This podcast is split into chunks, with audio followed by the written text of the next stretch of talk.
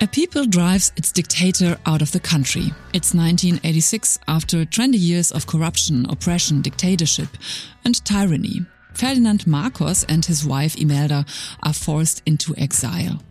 The non-violent demonstrations go down in Philippine history as the People's Power Revolution. But now, 36 years later, the Marcos family is back. The dictator's son, Ferdinand Marcos Jr., called Bongbong, is elected president on June the 30th. The Philippine and international media speak of a landslide victory. What does that mean for the Philippines as well as for press freedom there? That's our topic in this episode of Press Freedom Without Borders. Furthermore, we will talk about manipulation and disinformation on social media.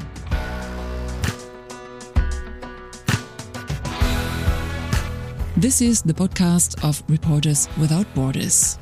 Once a month, we host people who fight for press freedom in their country. My name is Nadine Kreuzhaler, and I'm your host. Hello. My guest today is a journalist who lives and works in Manila, Ana P. Santos. She has covered the Philippine elections for international media, as the Deutsche Welle, for example, and she works for the news platform Rappler, which is once again threatened by closure. Ana P. Santos reports on women's rights as well as topics like migration, sex, and gender. Topics for which she's repeatedly criticized and attacked in this deeply Catholic country. In the past, Anna has won a lot of prizes for her research, and I am very happy to welcome her here today. Hello, Anna. How nice to have you here. Hi, Nadine. Thanks very much for having me. Anna is part of the Berlin Scholarship Program created to empower journalists in the digital field. We will later talk more about why she's here in Berlin and what she's doing here. But first, I'm interested, um, how and where did you witness the change of power in the Philippines, Anna? I have to tell you, Nadine, 1986 looks like now. It's like 2002, but uh, it looks like 1986 in a lot of ways. The day of the elections, I was here in Berlin and I already saw when I woke up that, you know, Berlin is like six hours behind Manila. So I already saw the initial election returns were coming in, but I had to see for myself. Right? So I went to the Philippine embassy here in Berlin to witness the count of the overseas votes. And this is like an actual physical ballot, an envelope that you read and, you know, the names are handwritten. And I could see, I needed to see. And each time the name Marcos was called out, I, I can't tell you, it hurt. Mm-hmm. I honestly felt like, the opposition leader, Vice President Leni Robredo, had a chance of winning. Before coming to Germany for the scholarship program that I'm on, I was covering the rallies and um, uh, in support of the opposition leader. And there was so much energy and vigor in this campaign, which they called a movement, just to prevent another Marcos presidency.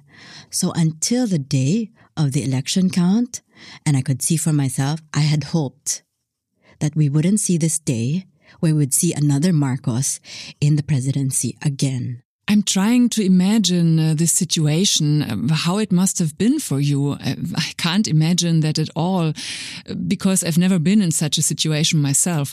How did you feel at that moment? Initially, I felt disbelief. I mean, I think that um, all the signs were there. You know, this huge disinformation campaign that was mounted to to debunk the the martial law years and erase it. But I really, it was disbelief, and then just anger, because I knew what the Marcos um, campaign did to get to where they are, and then it was just sadness because I was thinking about this isn't going to stop at these first six years of this presidency. The vice president is Duterte, who is the daughter of the current president.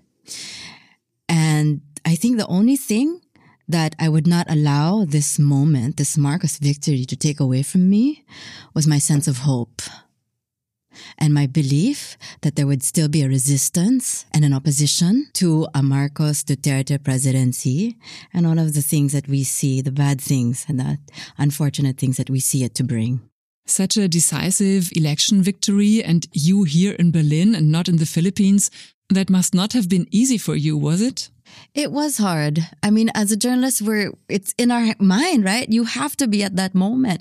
You also have to bear witness. It's nearly like our presence is proof that it happened because we write about it. So at some point, I really felt like, why am I here? And shouldn't I be there? But at the same time, I think it was also important when I, I had to process that, to be honest a lot of the opposition will also have to come from outside of the Philippines because we continue to see the shrinking of the civil space and the freedom of expression that Duterte started to continue. Marcos and, and the Duterte administration will continue doing that, dismantling spaces for freedom of expression and dissent. So more and more, the opposition will have to come from outside and I said, well, maybe that's why I'm here. I believe that I, I tend to believe that the universe puts you in certain places for a reason. And maybe that's why. Yes, Duterte has also ruled more and more autocratically in the last six years, and the fear is now great that this could intensify, that Ferdinand Marcos Jr. could rule even more autocratically. And you said it already, that the press freedom could be restricted even more. What are you afraid of? What do you fear for the next six years? Well, in the lead up to the inauguration of Marcos Jr., so he wasn't even president yet. We already saw flexing of what's of his muscles, you know, of what's going to possibly come up next. So first there was, and I call this like two ways of the way that they're trying to silence media. One is like the non-traditional way where the websites of certain media outlets, also activist groups are being blocked. The government issued an order to the internet service providers to block these websites because they were engaged in communist activity. That's one way that they're doing it. Another way is how they are trying to close down my newsroom, Rappler. This is now the the kind of like traditional way, like padlocking the newsroom, like we saw in the 80s and the 90s. So Rappler was again slapped with a closure order, um, which is now certain, uh, undergoing appeal. But also our boss, Maria Ressa, who won the Nobel Peace Prize last year, her verdict, guilty verdict of cyber libel, was upheld and they extended the jail term for that by six months. Uh, sorry, by eight months, um, rather. So you see that there's one way of silencing the media through online channels. That's, they don't have to padlock it anymore. But there's also a way of doing it where you harass, you intimidate, and you bully journalists so that they will self-censor or they will be afraid or just work in a space that is unsafe. And then this all influences the kind of reporting that you put out. Just to get this right, Maria Ressa has been sentenced to prison, but isn't currently in custody, right? So Maria has been slapped with a number of lawsuits and all sorts of um, charges have been levied against her. All in all, I can't keep track anymore of the number of cases, but all in all, if she were to be convicted of all of that, she could spend about 100 years in jail. Now, the one that was issued a verdict was the one on cyber libel. That was a guilty verdict, and they've appealed that. And most recently, a couple of days ago, it was when they announced that the Court of Appeals will uphold the guilty verdict, and they've extended the punishment for it, which is jail time, by eight months. So this will now go to the Supreme Court for another additional appeal. But imagine the resources, the time that you could be spent running a newsroom or the reporting that you do. And can I also please mention that the cyber libel case involves Maria Ressa. We know her. She's a Nobel Peace Prize uh, laureate. But also the byline on that piece is Rey Santos. He's a journalist and a friend of mine. He's an excellent researcher, investigative journalist. And he has written a piece where he said, I'm afraid. I'm not Maria. I don't have her cloud. I don't have the network as well, but I, I face the same kind of danger. And this, the case of Rey Santos, is the case of many other journalists, not just in the Philippines, but around the world.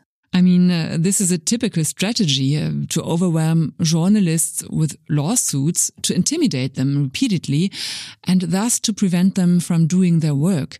Uh, now, of course, you've been in Berlin since April, um, but what do you notice? What's the mood at Rappler? What's the situation there? When the closure order was slapped again in uh, Maria was in Hawaii for with another colleague of mine in the RSF program, incidentally, with Safina. And so there was a lot of connection between, okay, what's happening?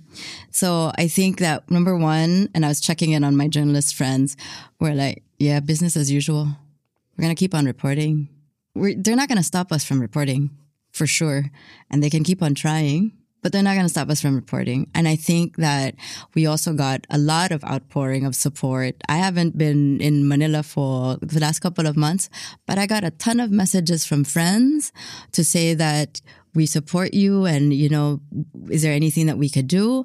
And this is part of what keeps us going, right? As journalists, this is why we do what we do. This is why we have to continue on reporting. For those people that continue to believe us as journalists, and those people who continue to say that we need this kind of reporting and information.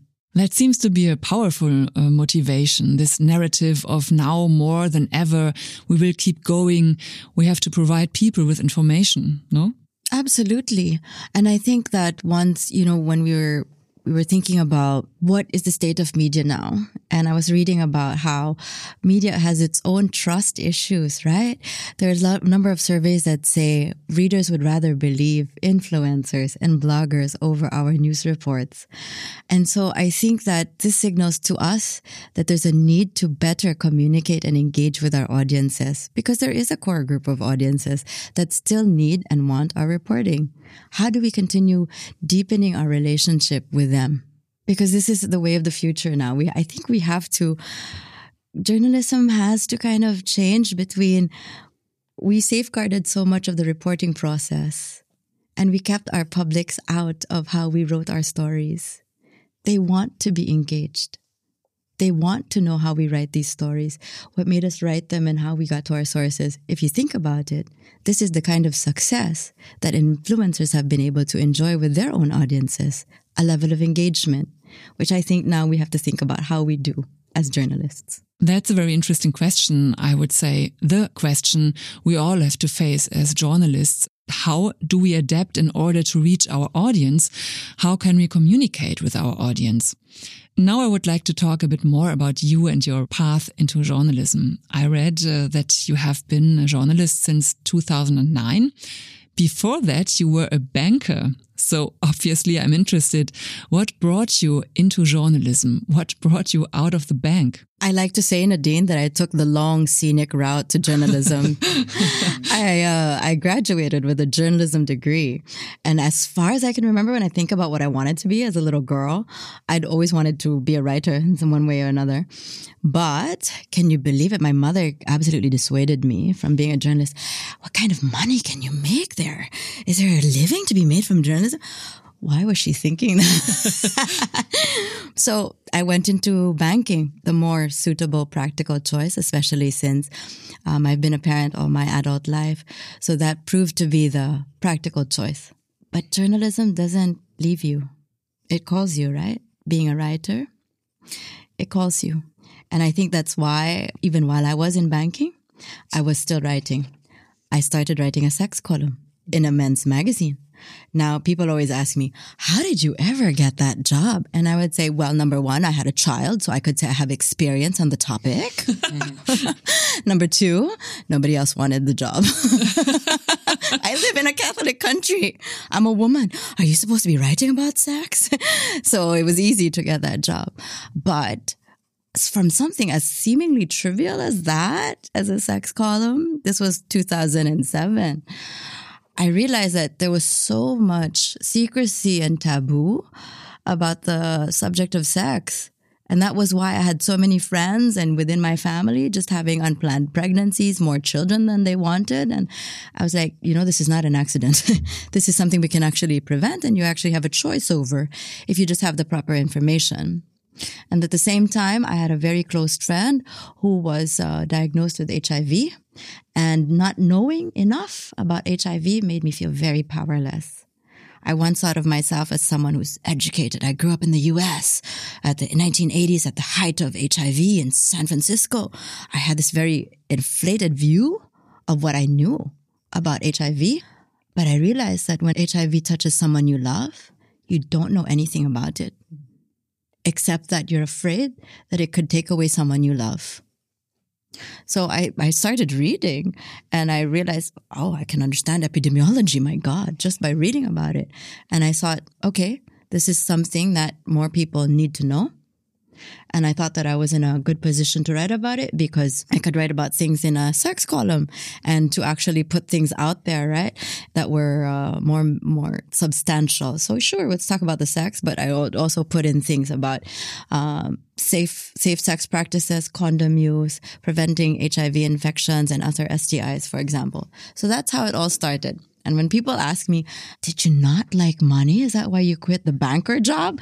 And I said, no, I did like money. It's just that I like writing about sex more. I thought it was more important given the Philippine context.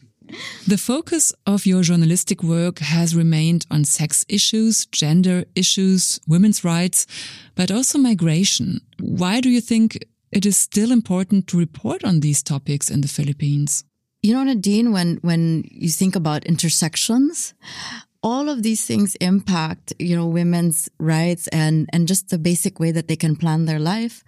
When you talk about gender and sexuality, and then I realized so many women started to work abroad because they had unplanned pregnancies or were single mothers or they they wanted to get away from the husbands that they could not divorce because there is no divorce in the Philippines. We are the only country in the world, apart from the Vatican, that does not have divorce. So, you know, from, from writing about sex and sexuality, it was really like bringing it into the intersections of all the other ways that it prevents a woman and people who identify as women from controlling their lives and to have autonomy over their bodies. And this is the contradiction about the Philippines. You look up the Philippines when it comes to gender equality, we top all of these surveys. Gender Economic Forum, lowest uh, gender pay gap, one of the best places to be a woman because there's a number of women who occupy government and the C-suite or the CEO offices, right? Sure. But there's no birth control. I mean, there's very uh, limited and difficult access to it. Abortion is illegal under all circumstances. There's no divorce. So I like to say that the Filipino woman is what? Empowered when it comes to, sure, education and where she can work. When it, when it comes to matters of her heart and her vagina, those things are legislated by the state and regulated by the church. And these are the two things that matter the most about planning your life and its trajectory. Yes, definitely. I feel that it's really important to cover those topics and uh, you do that in many different ways. What is your experience? How are people responding to your profession? Your friends, for example, your family? Have you ever had any difficulties because of your sex column or the topics you address? Well, I'll tell you, Nadine, my mother would rather tell her friends that I report on volcanic eruptions and natural disasters. And I do. So she likes that. But, um, it's harder for, for example, for my mother to be able to even accept that this is what I write about. I think for a woman of her generation, it was just not as important, you know, fighting for sexuality rights and body autonomy is just a little alien to her. But I think most important, and I'm citing first the people that it's most important to me. I think it was most important for me to be able to communicate to my child that this is what your mother has decided to write about. This is why she has decided to write about it. And before anybody else can tell you that this is what your mother does and make you feel ashamed, I will tell you that I'm not ashamed of what I'm doing, and neither should you. Those are primarily my first audiences. And then after that, I didn't really care. Then social media came, you know, we, we, we started writing for online platforms. Then it got a little different. Then that's when you would feel more of the trolling and just being questioned about the things that you would write. I can cite two specific columns. One, I wrote about how babies are not blessings because I wanted to talk more about birth control and planning your life and asserting your right to choose and plan. Oh my God, I was flooded with online prayers. and then, uh, and I responded to one. I, they said, I feel very sorry for you. I'll pray for you. And I said, you know, the five year old boy who knocks on my window, my car window every morning begging for alms, I think he deserves your prayers more than I do. But thank you. And, and then I was called all sorts of, of names as well, right? For, for saying that. But I think after that, um, there was also another case where we we talked about this. We we had this president that was elected, President Duterte, and I know a lot of listeners out there and viewers know him just because of how much of a bad boy image that he has. He's so vulgar, just spewing out rape jokes and all sorts of vulgarity. And just try to imagine me as a journalist hearing this all the time because I would have to see it on my feed. So I wrote a column about the president and I called it Talk Do Dirty to Me. And it was loaded with sexual innuendo and, uh, you know, very satirical, but very sexual in nature. And people were like, does she like the president? Does she have the hots for him? or is she trying to insult him? And that also got a lot of attack because at some point people realized, you know, she's still a woman writing about sex and how dare she talk about the president this way. So I was attacked a lot for that and called all sorts of names. And, you know, I can look back on it now and think, yeah, five minutes of notoriety, this will pass over, whatever. This is what we have to be used to as journalists. But I think the point of, inflection for me or or flashpoint for me was when somebody posted a picture of me and my kid. What? They, mm-hmm, they found a photo of us, me. It was my Facebook display picture that I forgot, I had forgotten about. And they posted that and they said, Oh, let's look for her family members and who her friends are. And I swear to God, I just after that, I just shut down everything. I shut down my social media channels and then I went offline for a while. And I realized that I didn't care when they would attack me. But social media brought in this whole aspect where they could go after your family. And I and I and I realized that okay, before I'm a journalist, I'm a mom. And that's when I realized that I had to be more vigilant and more aware of how I better protect myself online and what kind of information I put about myself online it, social media and just changed the dynamics of journalism forever. Yes, of course. That sounds very frightening. That must have been scared you. I mean, as soon as the family comes into play, your own child comes into play, that's absolutely not funny anymore. On the contrary. You mentioned that you started to protect yourself more. Do you think that women in general and female journalists in particular have to be more cautious on social media? Absolutely. Uh, we, as women, you know, we are targeted in the way that we're targeted on, on social media and the way that we're criticized. It's so visceral. You're attacked for the way you look. You're ugly. You're fat. You're not sexy. You're too sexy. Okay, in my case, yeah, I talk about sex. What do you expect me to to be about? I don't talk about flowers, but um, you know, also at the same time, I think what is most insidious for me and how I felt like, wow, this is the reach of online threats was when I got my first rape threat online, and it was in such detail. And first of all, I was like, wow, dude, you've got a lot of time okay, and I can commend you for your imagination. But also, I think I erased it. And then, and then now I think about it, maybe I shouldn't have erased it, but I couldn't bear to look at it and keep on reading it because I felt violated without even being touched. And then at the time, I couldn't explain it. So I felt irrational. Am I overreacting? And then there's a lot of research now that actually says that women uh, journalists, female journalists are, I think it's 30%, you know, much more targeted online with, with insults and trolling and harassment.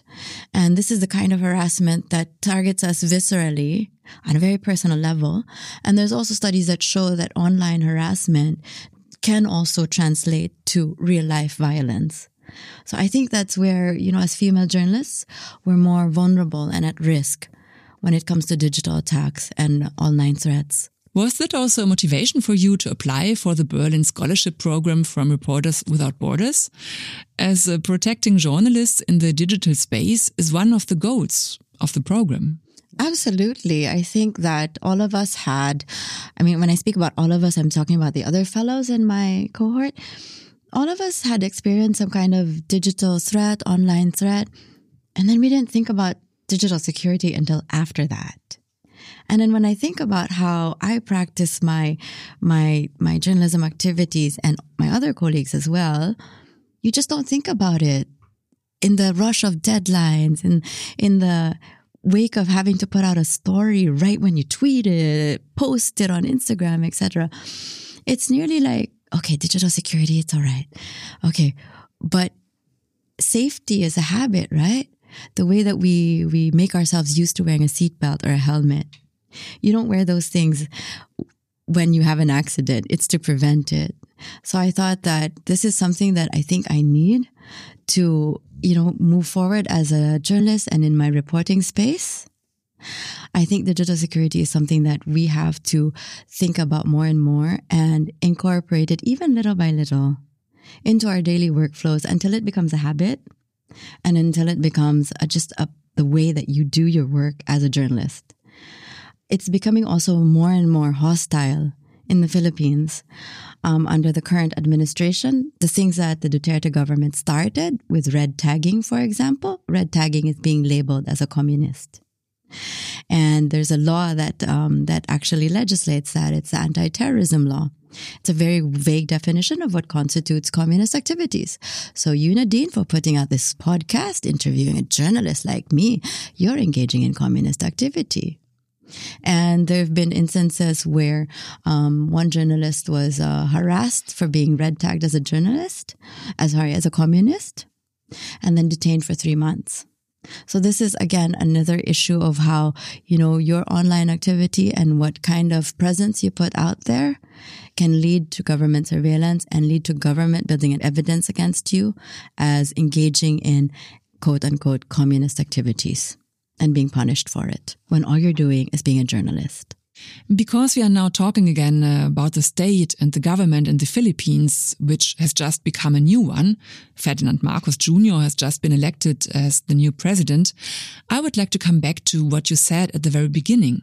You already said that social media played a very big role in his electoral victory, and disinformation campaigns helped him to be president now. What was part of that? Can you describe that a bit? The Marcos presidency or the Marcos campaign was really built on a massive disinformation infrastructure. You know, first of all, he was using YouTube to just put out his own vlog and he refused to give interviews to journalists. Um, he refused to participate in any presidential debates. So in that way, he was completely controlling what he wanted to say. And he was also avoiding all of the difficult questions about the martial law years. For context, for listeners, those were the years of the dictatorship. So there was massive corruption. You must have heard about Imelda and her shoes. Those were taken from the national coffers. At the same time, there were hundreds of human rights victims and hundreds of people who were disappeared during the state of, of crackdown on all forms of dissent. That's what this disinformation effectively whitewashed also with his vlogs, with influencers and other vloggers putting out their content that was in support of this government, even using Facebook live streaming to talk about the positives of the Marcos dictatorship and really repositioning it as quote unquote the golden years of Philippine history. Now that did two things. First of all, I spoke earlier about how he was able to control his message, but I think more importantly, using YouTube, using TikTok, using Instagram and all other platforms escaped censorship. And at the same time, it escaped tracking by the Commission on Elections as campaigning. Because how do you monitor that? And at the same time, if I'm a vlogger who's talking about my support for this president, how can you say that this is my personal opinion and I'm not being paid by the government to do this or the Marcos campaign to do this? So those were the, the, the, the more traditional forms of disinformation that we saw. But at this point, I'd also like to point out the more seemingly harmless ways that disinformation was, was being peddled by the Marcoses. One is on Wattpad, you know, the, the journal blog. There's a number of fan fiction series about the son of Bongbong Marcos. And it's portraying him as a as a romance novel love interest but it's positioning him. If you look at some of the stories, it says, for example, I'm the one writing this. I'm Anna and I'm a 20 year old girl completely infatuated with Sandro Marcos, who's going to be a future congressman. Future congressman. That already sets up the stage, right? For what they want their family to be in the future.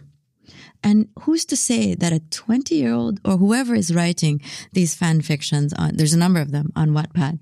Who's to say that a young 20 year old girl or boy who's seemingly infatuated with the young son of this president, who's to say that that's a disinformation peddler? It's brilliant the way that they have masked who is issuing uh, uh, disinformation. And lastly, I will also say that just recently a movie trailer was released about uh, the last days of the Marcoses in power.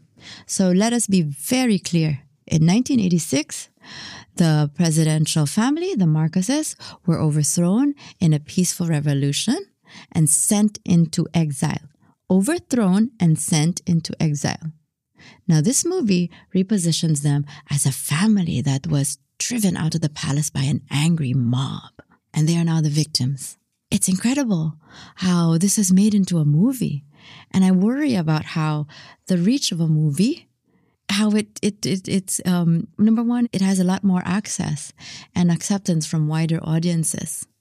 And at the same time, the creators of the movie were able to say, what? This is creative license. It's a movie. I can interpret this in any way that I want, and art shouldn't be censored. So, apart from the disinformation and the way that we know it to be issued and peddled out, we also have to be, as journalists and as a public, more critical of the normalization of disinformation on such things as a WhatsApp, a WhatsApp Wattpad? A Wattpad blog? Or a movie? This is really creepy and totally frightening. The dimensions this is taking on, this is falsification of history combined with disinformation campaigns, and all that with means that reach the masses. Maria Ressa has already spoken of a new dimension of manipulation and that it could also become a blueprint for other countries or is perhaps already being used as a strategy. What do you think? Should we be afraid of that? Maria was one of the first ones to talk about how Facebook was a place for behavioral modification, right? And I remember still those early days when she first brought this out and people were like, but it's a place where I just share photos of my dog or the food that I ate today. And now you actually have, right, documentaries about uh, Cambridge Analytica, for example, about how these exact things are being used as behavioral modification and, and to influence you and your decisions when it comes to political votes and also to change your views on certain things, whether it's like the, the martial law years or on uh, right wing governments or on women's issues like the overturning of Roe versus Wade. I think this is really something that we need to think about as, as journalists. Sure, we need to keep on still pushing the truth, but it's actually truth now that's under attack. People think that you can dispute truth and facts. And I think that's the bigger blueprint that we have to work around, right? In the face of algorithms pushing things so frequently. And Maria always says this, you know, uh, a lie pushed uh, a thousand times becomes a truth. How do we combat that? I think that more than just issuing facts that we've been doing as journalists, we really need to think about how we engage with our audiences, not just through heads and facts, but also in the heart, how we make them feel about the news that we put out, and then how we can continue to build trust based relationships with them. And to do that, it is very important to understand the digital mechanisms to not only ensure one's own digital security, but to fully understand how those strategies function online. The Berlin Scholarship Program of Reporters Without Borders aims to do just that, to empower journalists in the digital field. Anna is part of this program, and I would now like to welcome Tilman Klaus, the director of the Berlin Scholarship Program. Hello. Yeah, hello. Tilman, um, how does the program ensure that journalists become safer and develop an understanding for the digital space?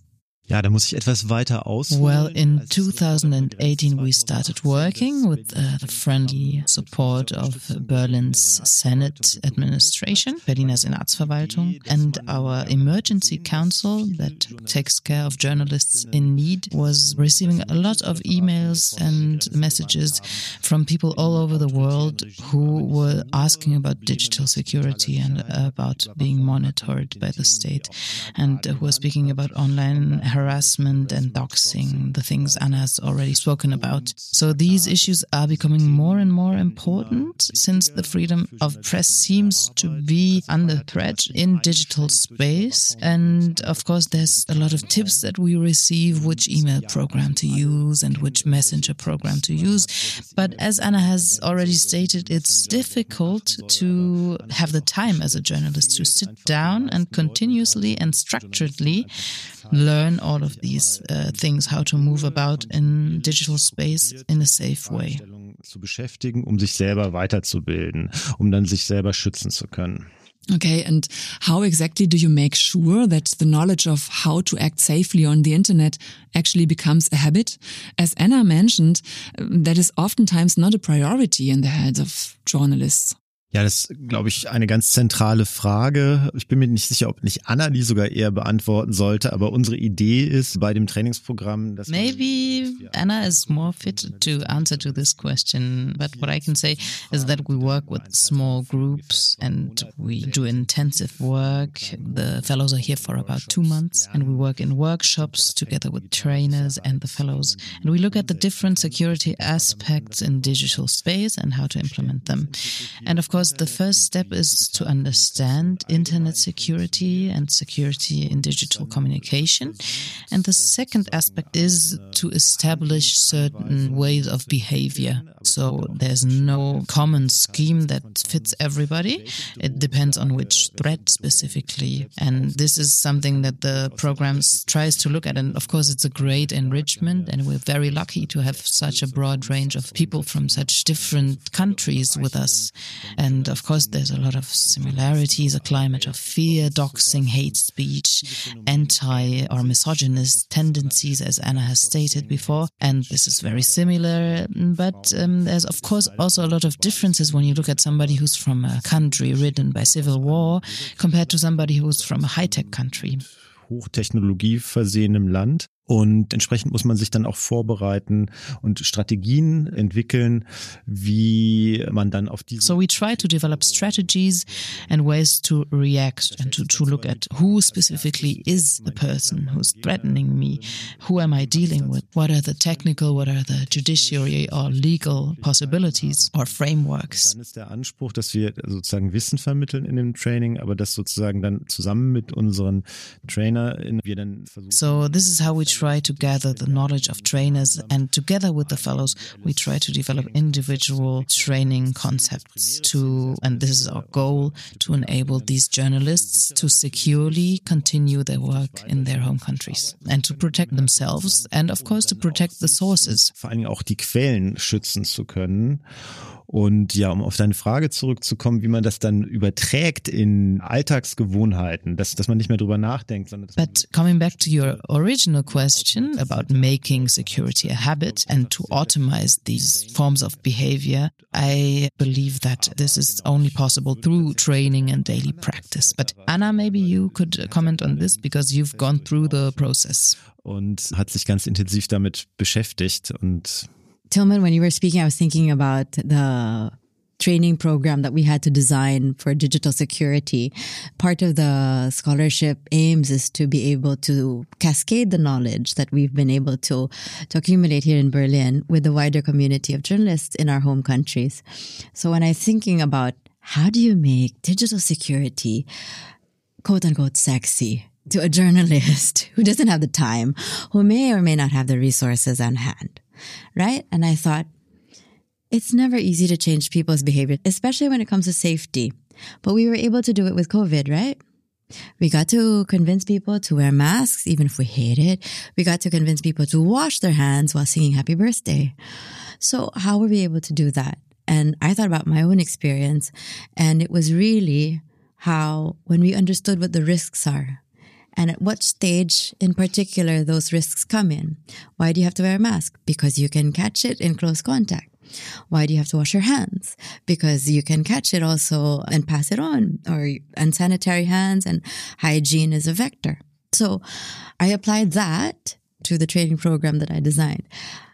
If we are to make this a habit, digital safety a habit, then we have to think about how the internet works and how in our daily communication, just by accessing the internet, there's so many points of risk already and points to where other people have access to your information. And then that's how I started the whole training. Okay, this is how we do it every day. But did you know that these activities actually put you at risk? How are you going to protect yourself against that? And then with that in mind, that's how we, I started talking about how you could incorporate basic digital security uh, measures into your work plan and into your life. You have to show people the need for it. Anna, when you return to Manila, what do you take with you and who do you want to pass it on to? I think uh, you also teach journalism students at the university, don't you? I think that for all of us in this program, I mean, we all come from countries that have repressive governments, unsafe reporting environments. I think the most that we can always bring with digital security is that this is another way for you to do your job where fearlessly. I, I can't begin to describe Nadine how sometimes, you know, when, when you see, for example, the government still going after Rappler and Maria, she's a Nobel Peace Prize laureate. I think it's symbolic, right? To show that the government's, I don't care if you're a Nobel Peace Prize laureate. I can still go after you. What does that kind of signal send to other journalists like me? I don't have a Nobel.